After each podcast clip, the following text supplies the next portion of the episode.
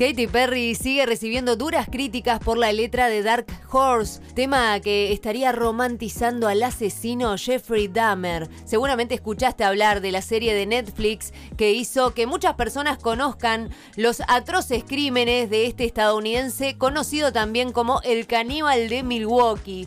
Es por eso que ahora llegan las críticas para el tema que pertenece al disco que la cantante publicó en 2013. El motivo es que la letra del tema incluye una referencia a un asesino. Específicamente, eh, uno de los versos dice...